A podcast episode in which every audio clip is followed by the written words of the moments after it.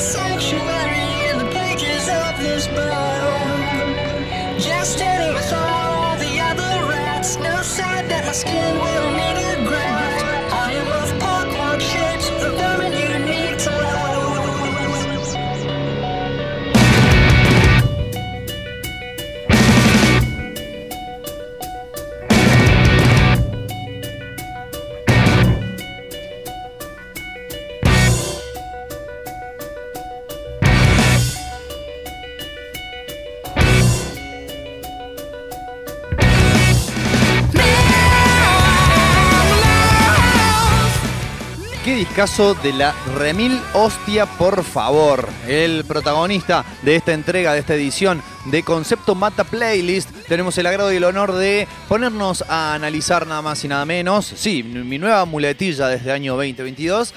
A de Mars Volta. A su primer disco, su primer larga duración, en realidad llamado The Lost in the Comatorium. Eh, una obra, pero absolutamente eh, conceptual, ¿eh? desde muchos y múltiples puntos de vista. Les vamos a dar primero un eh, poquito de contexto. ¿eh? Se trata de, como decíamos, el primer larga duración, el primer álbum, el primer disco completo de la banda llamada The Mars Volta, un disco del año 2003. Habían lanzado antes de este disco un EP, obviamente mucho más breve, llamado Tremulant y que de alguna manera, si esto fuese una película, qué bien podría serlo, sería una película totalmente surrealista, yo creo que podría ser dirigida por a ver, el concepto de esta obra y la historia que narra podría ser dirigido por una mezcla entre David Lynch y David Cronenberg. ¿eh? Una cosa más o menos así, muy deforme, pero también muy surrealista, muy onírica, etcétera, etcétera. Eh, ¿De qué va? ¿De qué, qué cuenta? ¿Cuál es la historia? ¿No?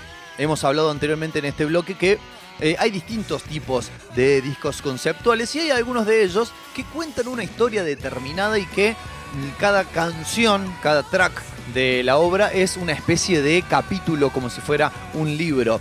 Bueno, de hecho, siete meses después de la salida de este disco, que fue un éxito inmediato y que de alguna manera generó una especie de continuidad en la popularidad de lo que había sido la banda anterior, At the Drive-In, que había sacado su disco consagratorio este, hacía poco tiempo atrás, se separa la banda, dos de sus integrantes principales, fundamentales, cantante y guitarrista, forman The Mars Volta y inmediatamente tienen un gran suceso porque es un discazo no solamente tienen la ventaja de haber sido conocidos de la banda que tenían antes, sino que es verdaderamente un, un gran, gran disco. ¿De qué cuenta? Es, podríamos decir, relacionándolo con otros discos que hemos tratado anteriormente aquí en este bloque, que tiene eh, la historia onírica y surrealista que tiene, por ejemplo, Crack the Sky de Mastodon, pero mezclada con toda la parte tortuosa, este, de, digamos, casi masoquista y eh, también, ¿por qué no decirlo? Ya que claramente es una historia que está basada en eso, eh, de tintes suicidas que tenía eh, Nine Inch Nails con The Downward Spiral.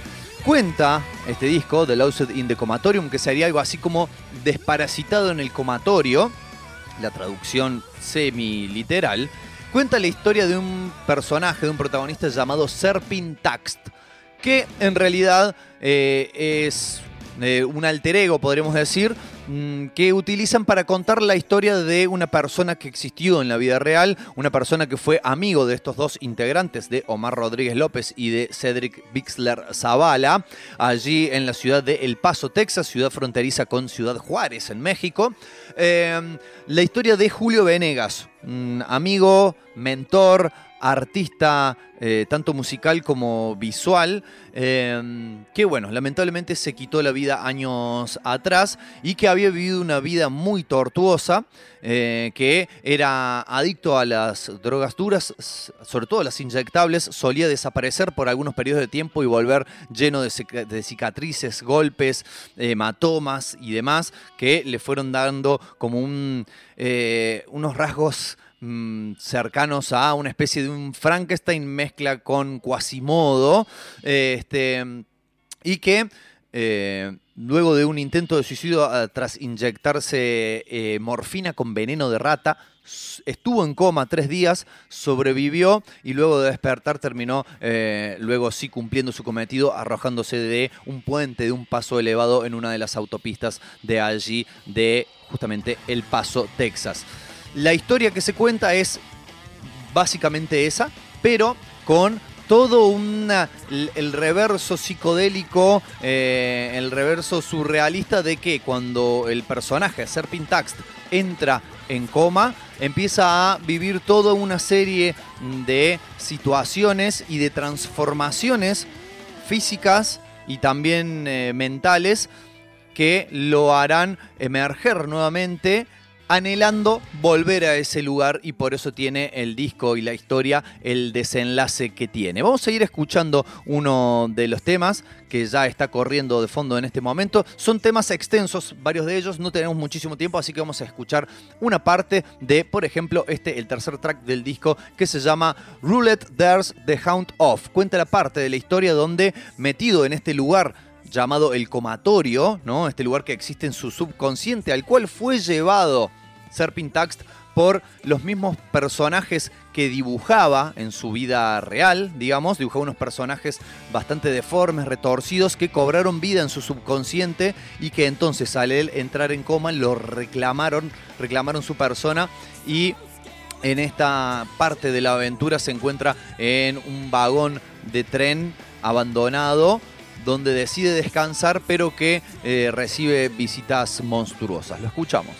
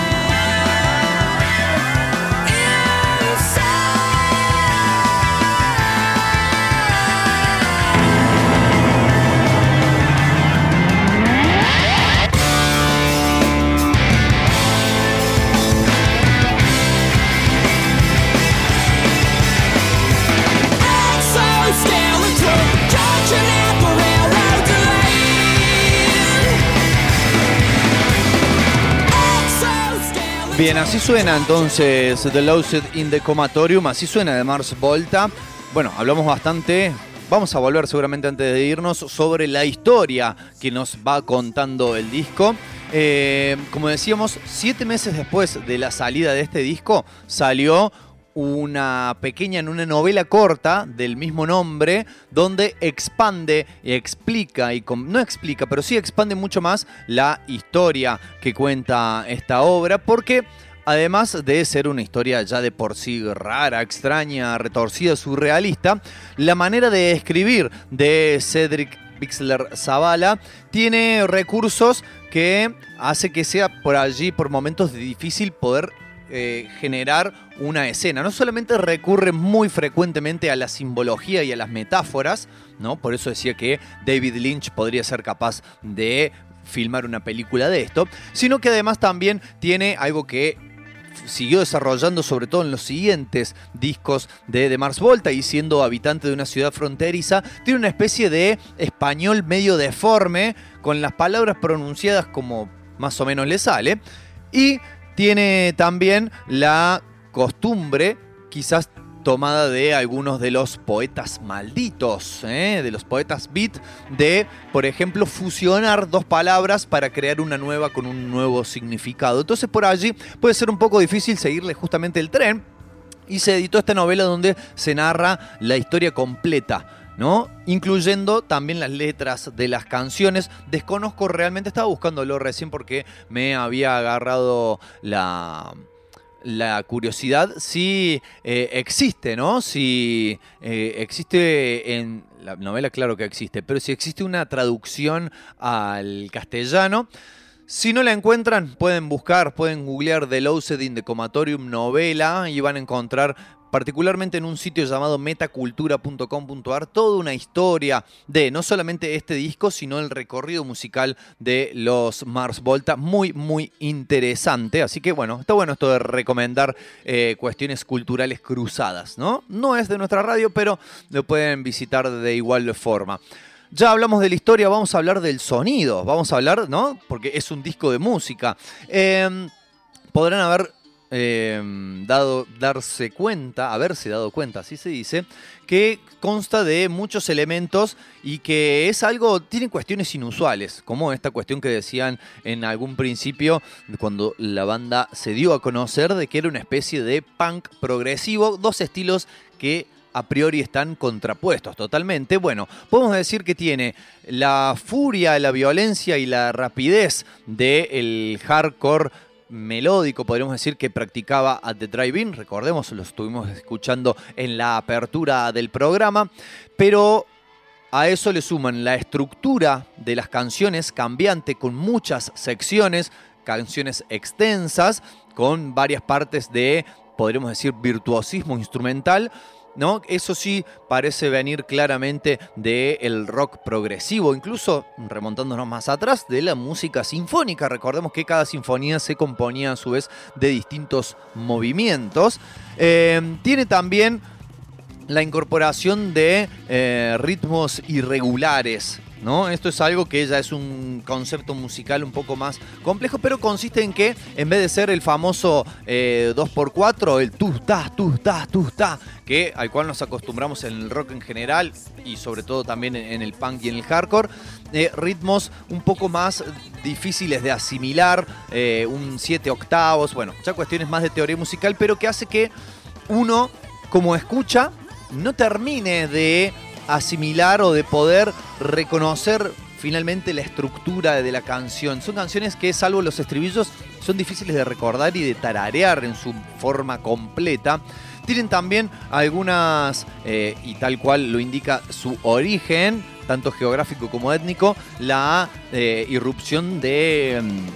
instrumentación latina, sobre todo, se da a, digamos, conocer en la percusión, uno de los elementos fundamentales y que caracteriza a The Mars Volta, a diferencia de otras bandas de eh, género rock progresivo, ¿no? Esta eh, percusión que le da ese toque latinoso, podríamos llamar por momentos, y que le agrega casi como un sabor más y que a su vez contribuye en gran manera a generar ambientes, paisajes. Esa es otra cuestión que también incorporan en su música la cuestión de los llamados paisajes sonoros, eh, esta manipulación de los sonidos para que la persona que escucha el disco, sobre todo si lo está haciendo con auriculares, imagine, pueda casi generar la imagen sensorial de estar en algún lugar determinado, de estar en un desierto, de estar en una jungla, de estar eh, atrapado en un submarino, como es el caso de alguna de las canciones.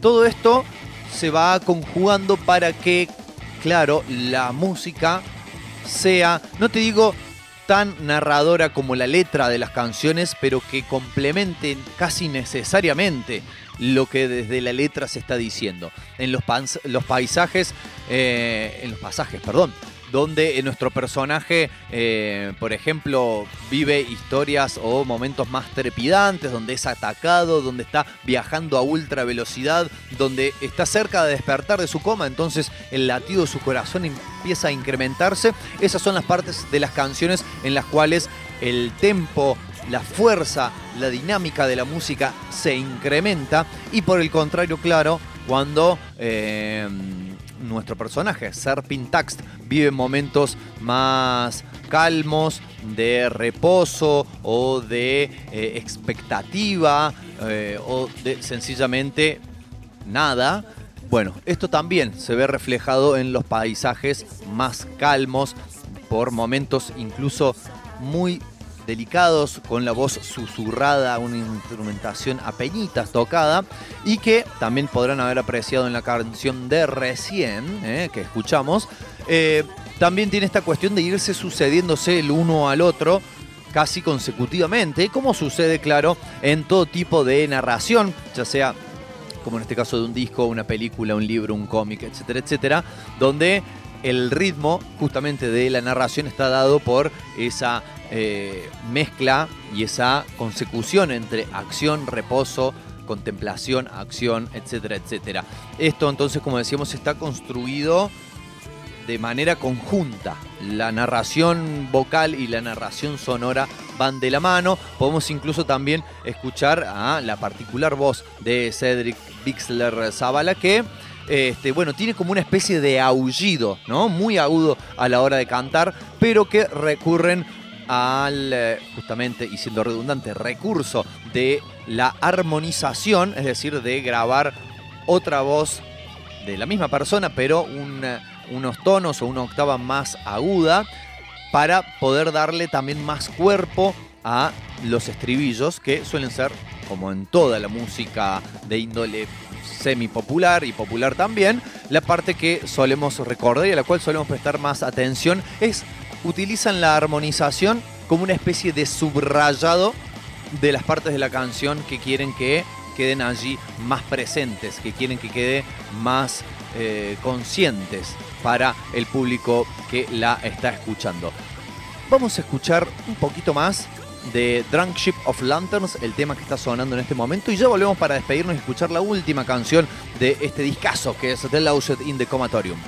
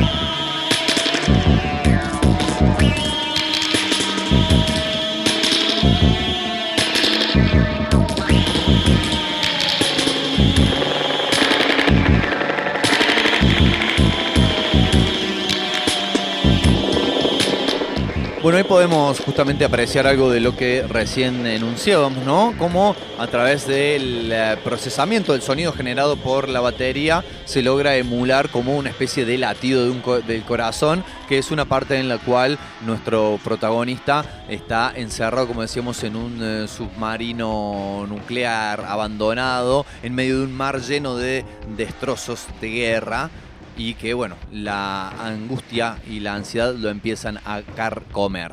Eh, amigos y amigas, 7 horas 55 minutos, vamos a ir despidiéndonos antes de ir a escuchar lo que va a ser, eh, no el último tema del disco, pero sí el último que vamos a escuchar en la jornada de hoy, en esta entrega de Concepto Mata Playlist. Recuerden, recuerden revisar en sus redes en el Instagram, por ejemplo, no solamente todo lo que estamos publicando desde el sótano rock, ¿eh? se vienen unos, unos informes, unos reels muy, muy lindos sobre la banda Mercuriales que estamos preparando, así que atentis para poder disfrutar de eso, sino también seguir a Kame House CBA, donde se van a poder enterar de no solamente la programación que va a haber durante, por ejemplo, este fin de semana extra largo, sino también de las diferentes propuestas de talleres y actividades que se realizan acá mismo, ¿eh? Pedro Ceni 355. Eh, recuerden que mañana mismo, a partir de las 21 horas, aquí por el sótanorock.com, vamos a tener una nueva entrega de Mike, ¿eh? ese colectivo humorístico teatral que está en todos lados. En todos lados ya están, según me ha llegado la información, muy, muy cerquita de estrenar TOC, su serie televisiva. Así que manténganse en alertas. Nosotros, por nuestra parte, en Una Cosa de Locos, nos volveremos a reencontrar el eh, próximo día martes a partir de las 19 horas para hacer una nueva entrega de este legendario, nada, es mucho legendario, de este longevo programa llamado Una Cosa de Locos. Nos vamos a despedir con el penúltimo tema de la placa, quizás uno de los temas más amables hacia la escucha promedio. La canción se llama Televators y un detalle como para mostrar justamente cómo estaban cuidados hasta el último detalle de los elementos que componen este disco. La canción comienza con los sonidos que realizan unos monos, unos primates muy particulares llamados tarceros fantasma, que son unos pequeños monitos que tienen la particularidad de que al estar en cautiverio y no soportar justamente la angustia, se suicidan.